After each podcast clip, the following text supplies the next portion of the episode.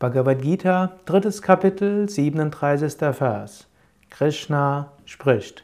Kama esha krodha esha rajoguna samudbhavaha mahashano mahapapma vidyenam iha vairinam. Es ist Karma, es ist der Wunsch, es ist Krodha, es ist der Zorn, entstanden aus der Eigenschaft von Rajas. Dies erkenne als dein Gegner. Arjuna hat im vorigen Vers gefragt, warum werde ich dazu gebracht, Dinge zu tun, die ich nicht tun will? Wieso mache ich das immer wieder, das, was ich nicht will? Krishna spricht, es kommt aus Wunsch, es kommt aus Zorn und es kommt aus Rajas. Es ist ganz natürlich, dass in dir die Vollkommenheit noch nicht voll verankert ist. Es ist ganz natürlich, Wünsche zu haben. Es ist natürlich, Ärger zu haben.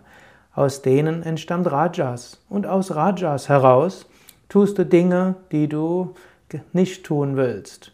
Natürlich, es gibt noch einen zweiten Grund, nämlich Tamas, die Trägheit, der innere Schweinehund.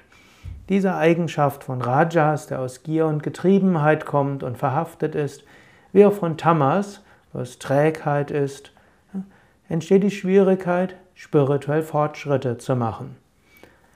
Aber all das sind nur Gunas, sind nur Eigenschaften. Dein Selbst, deine höchste Bewusstheit ist unendlich und ewig.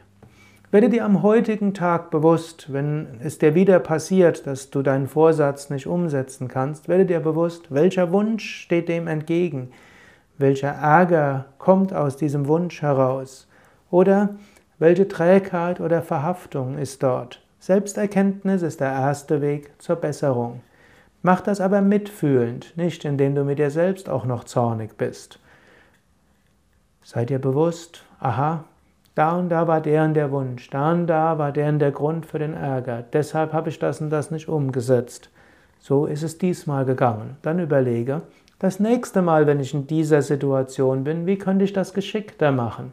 Wie könnte ich dafür sorgen, dass nicht diese Reizreaktionsketten, dieser innere Mechanismus, dieser innere Automatismus ausgelöst wird? Wie kann ich handeln, ohne einfach nur Konditionierungen zum Opfer zu fallen? Wie kann ich dort frei sein? Welche Möglichkeiten habe ich? Es ist durchaus gut, dir das vorzustellen. Oder wenn du in der Situation bist, kannst du auch überlegen, angenommen, ich würde jetzt souverän handeln. Wie würde ich handeln?